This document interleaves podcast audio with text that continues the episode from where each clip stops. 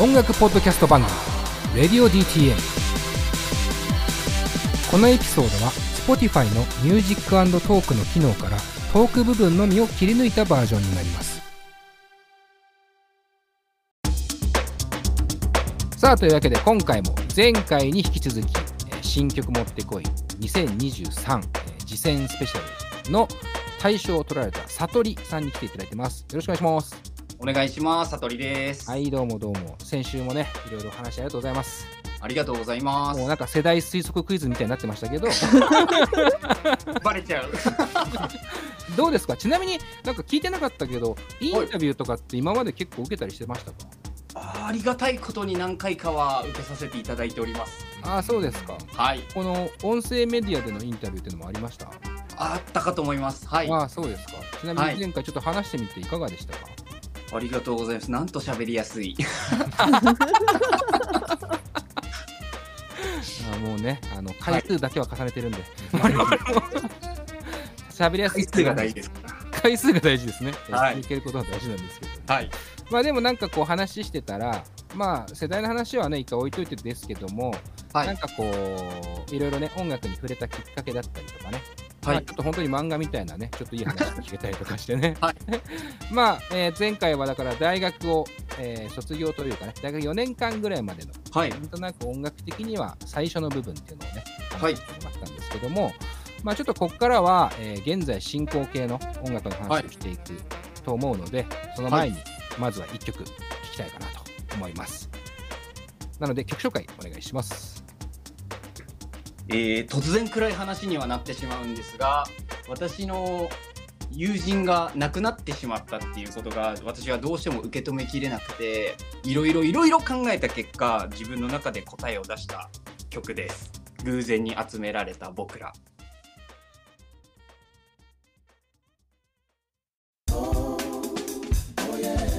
ハロープレイリストメディアレディオ DTM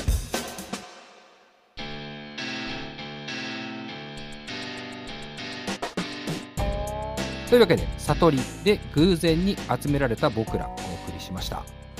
えー僕ねこの曲聴かせていただきましてあのーまあ悟りさんダイバーでねもちろん知ったのでまあ、実際どんなこうタイプの曲があるのかなと思って基本今配信されてるのは全部聞いたんですけどもありがとうございますすごくこう代名詞的な曲の感じで言うと悟りさんらしさみたいなものはこういう曲なのかなっていうまず印象があってなんかどこかでなんか切なさはあるんだけど、はなんいとなくこう暗すぎないというかそこにまあどうにかこう一筋の光を見出していくようなねその希望的なあのすなんていうかあの爽やかさっていうとちょっと違うかもしれないけどすがすがしさみたいなのもある感じがしていて、まあ、それがあの先週あ前回話したねあの社畜系っていう話ではありましたけども何かその人の気持ちにかなりこうち近いねあの言葉で紡が紡がれてるからねそういうふうに思うのかなっていうふうに思ってすごくあの等身大っていう表現にもとてもマッチするような、えー方なんだなっていうのはすごい思いました。あ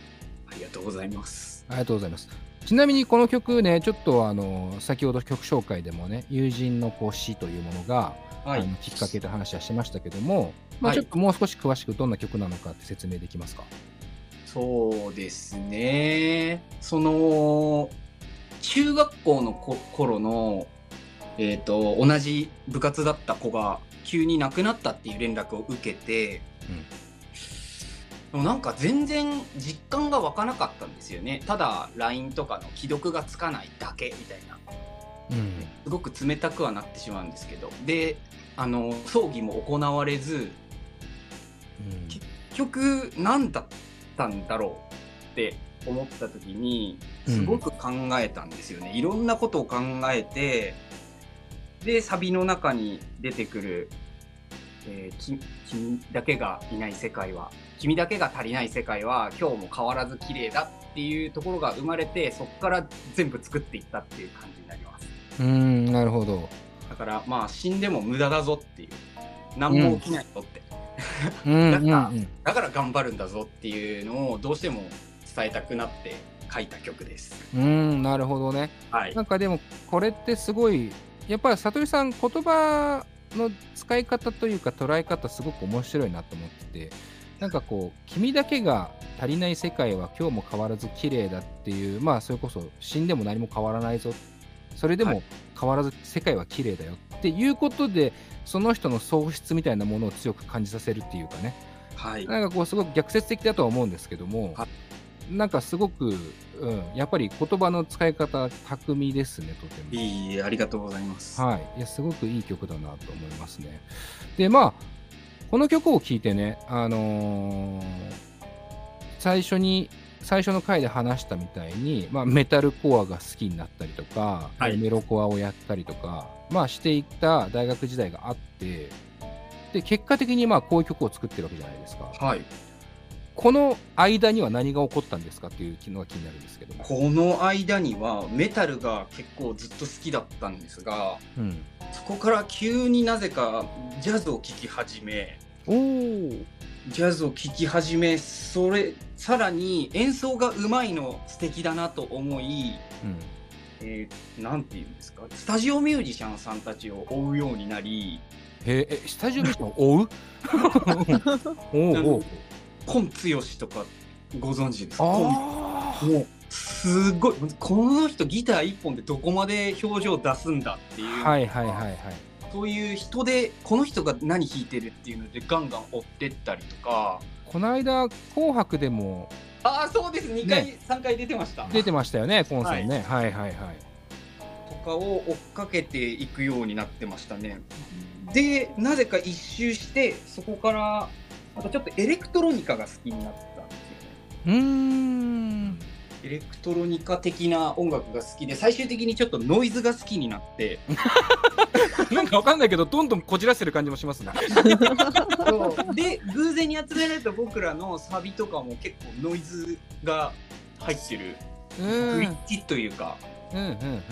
すごいハマっちゃってで結局だからバン好きだったバンドとちょっとグリッチとかが融合できたらいいなっていう自分の中でなりこの曲になっている感じです。なるほどねはい、なんかちょっとこういろいろこう突っ込みたいとこいっぱいありますけどそのまあプレイヤーとしてのはい楽器の使い方に憧れるというか、そこを追い始めるっていうのは、逆に言うとそれまでね、あの前回話したみたいに、はいプレイがなかなかうまくいかないところもあって、はでいオリジナルならっていう感じのきっかけもあったと思うんですけどはい、まあ言うたらそこを一回初心に帰ってこうプレイを見つめ直そうみたいな期間だったのかな。そうですねただこう DTM はもう音並べていくだけみたいになっていたので、うんそうじゃなくてそのちゃんと一音一音にも表情が出るといいなというところに立ち返った感じはあります。なるほどね。はいあーすごいですね。ちなみにこの曲のリリースって、えーはい偶然に集められた僕らに関しては2021年はい、ですよね。はい、で、それまでにも曲は結構じゃあ作ってたんですか結構曲は作ってました。あずっとそうなんですね。えー、まあ Spotify で僕らは聴いてるんですけども、Spotify 上ではこれがまあ最初のシングルはい、にはなっていてはい、どどれぐらい作ってたんですかそれまでの音楽活動の中で曲っていうのは。そうですね。でも100曲はあります。えー、はい、 そうなんだ。本当にでも多分自分は曲を作る以外何も多分趣味がないというか、うんうんうんこれが多分一番の趣味なんだと思います。ああそうなんですね、はいじゃあ逆に言うとその曲をたくさん作ってる時にはいそ、の要はミュージシャンとしてはいどうにかこう活動していくぞっていう気持ちで作っていってたわけでもないでもないです。ああそうあくまで趣味だったはいなんかでもずっとやり続けてるなんかやめずに続けてるのに最近気づきましたあー なるほどねはいああ今になってそういえば俺ずっと作ってんなっていそううだあーから多分好きなんだろうなとうん、思いますそれは間違いなく好きですねはだいって一回も生まれなかったんですか逆にその作った間にこれ売ったるぞみたいな気持ちってはやっぱりありましたがうんありましたがそのは多分始まりに自分が自信がなかったのでやっぱりうんね、ギター1本で世界取ったるぞとかそういうのじゃなかったうんうんその逃げ道として曲作ってたっていうところから多分スタートしてたのでうんあんまりそういう強い気持ちはなかったと思います。ああそうなんですね。ちなみにその大学生の時はバンドもやってたと思うんですけどはい。この悟りさんこの今例えば Spotify とかに上がってる曲っていうのは基は本いそのシンガーソングライターとして、はいまあ、説明文にあるようにミックスまでこう自分でやっちゃうっていうそのはい。ソロのスタイルだと思うんですけどはい。例えば途中でバンド組んだりとか別名義でやったりとかってことはなかったんですか、もうありました。あそうなんだはい。ほうほうほうこの私が今悟りとしてやってる前はベーシスト兼ミックスの人と2人でユニットみたいな感じでやってましたあそうなんだ、はいそれは別にどこにアップロードするわけでもなくこれ実は上がっているんですがちょっともろもろの事情がありまして なるほどね私の曲だって言えないことになってますなるほどね探し合ってたらすごいねじゃあねはいすごいと思います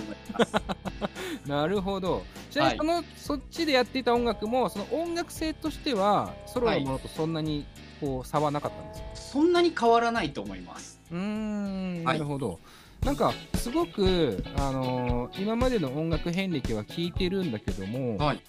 この今の音楽性に直接的にこう影響されてるっていうのは、なかなか想像しにくい部分かなと思ってて、はい今のこの音楽性にこう強く影響されしたものっていうのは、あげるならどのあたりなんですかすると病句だと思いますなるほどね。で多分一番好きなのかもしれません病句がああ、そうなんですね。はいビョークのどういった部分に一番控えてますかビョークの何ですかね私はもうハイパーバラッドを聞いた時に、うんもうもう天地がひっくり返るほどびっくりしてしまって私はうんうんうん。なんだこれはといやー、いいっすよね。なっていて、何なんですかね本当にビョーク聞いた時にこう衝撃が走ったんですよね。うーん。で多分そこからそのコードを延々と繰り返してうんうんうん。そのメロディーと他の楽器で構成を作っていくみたいなまあちょっと洋楽チックなうんうんうん多うん。分作り方にそこから多分変えてったんだと思います。ああ、なるほどなるほど。はい、なんかこう、例えばリズム組んでベース入れて、はい、うんぬんしてっていう、その道筋じゃないやり方になっていったというか。そうですなんか歌物みたいなコードがバンバン変わってってみたいなのじゃなくてこううんどんどん積み重なってってはいはいはい。盛り上がっていくというか感情が上がっていくような作り方に変えたんだと思います。ああなるほどね、はいまあだやっぱ曲の展開がそうなるとだいぶねそれから変わってきますねそうなるとね、はい、うーんそれの影響は一番病苦なんですねビョークだと思います。はい、ああそれこそソロでやってるっていうのははい、まあ病苦もいてもソロじゃないですかなんはか存在感としては確かにあのまあ似て非なるものかもしれませんけれどもちょっとわかるというかなんかこうすごくこう複合的というかはい、な感じはすごいするんですけどはい。そのソロっていうものにもこだわりはあったりするんですか悟りさんうーんバンドをやっていてうん音楽性の違いというかまあ相方の遅刻だったんですがそれは音楽性じゃない 人間性のすれ違いですけどね完全に和牛と一緒ですね。和そうなんで牛と一緒すそだうなんです確かに和牛と一緒だわねではその音楽バンドが続けられなくなってしまって、まあ、じゃあ一人でやればいいやって思ってのソロだったんですが今になってやっぱりプレイヤーってすごいなって思ってなんで自分が書いた曲を強い人をどんどん集めてうん強い音楽を作りたいなっていう気持ちに今はなってます。なるほどなるほどじゃあ、演奏自体ははい、そのプレイヤーの方々と一緒にやったりしてるそうですね。はい、うーんじゃあ基本悟りさんはギターなんですかねそうですね。偶然はもう全部私ですね。あ全部自分なんだはい、えー、じゃあそこからまあ重ねていく上であの、はいキャリアを重ねていく上で少しずつこうプレイヤーの方とも絡むようになっていったってことかはい、ぜひお聞きの皆様一緒にやりましょ はい、今でもそうなのね今でもその感じあるんですねそうですどんどん新しいことやりたいなって気持ちがあるんですねう。やりたいです。自分の思っても見ないところまで飛べる瞬間があるじゃないですか。それが欲しい。なるほどね、はなんかすごいやっぱあのきっかけが音楽でどうっていうわけじゃなくてとにかく好きで作ってたからかなりやっぱ創作意欲はかなり大きいですね今の話聞いてるとね。大きいと思います。うん、ちなみに大賞を取ったあの「ダイバー」という曲も誰か参加したりしてますかとダイバーは、えーピアノとベースの方ご一緒させていただいてます。ああそうなんですね。はい、まあ、あのじゃあ象徴的なピアノも別の方が弾いてはいると。その通りです。それって関わり方的にはもう悟りさんが全部作るだけ作ってはい。投げる感じですかそれとも何かやっぱり一緒に作るという過程もあるんですかえっ、とほぼほぼ私が作ってあとはもうお好きにどうぞっていう感じです。ああそうなんだ、まあある程度は形はできてるけどというほぼ作ってはある感じです。うーんそこから先はまあ来たものに対して少しずつ構築していくみたいな、その通りです。へえんか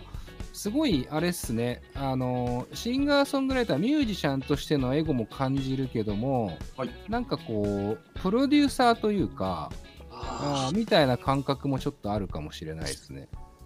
言われたことがあります。あそうですかはい。なんかね僕いろんな曲聴いて結構強く思ったのそこだったんですよ実ははい。なんかこう、まあ、ある一種つかみどころのない音楽をやってるなとも正直思っていて、はいまあ、別に悪い意味じゃないんですけど全然いい。なんかとてもその曲の幅が広い分この人そのなんだろうお題じゃないけどはい。何かテーマを一つ決めてそれに対して割と自由にあのフリーに音楽を作っていくことに長けてる人なのかなっていう、